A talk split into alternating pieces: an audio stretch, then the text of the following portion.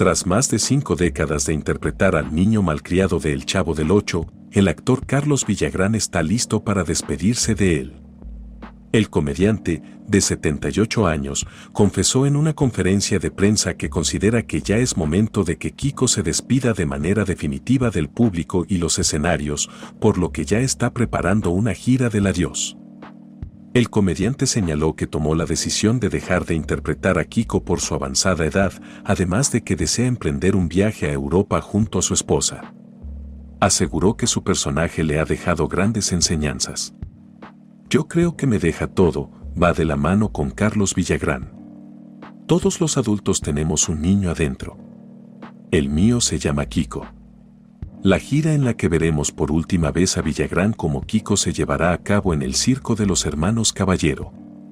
El tour arrancará este lunes en Phoenix, Arizona y, posteriormente, visitará la ciudad de Los Ángeles y Las Vegas.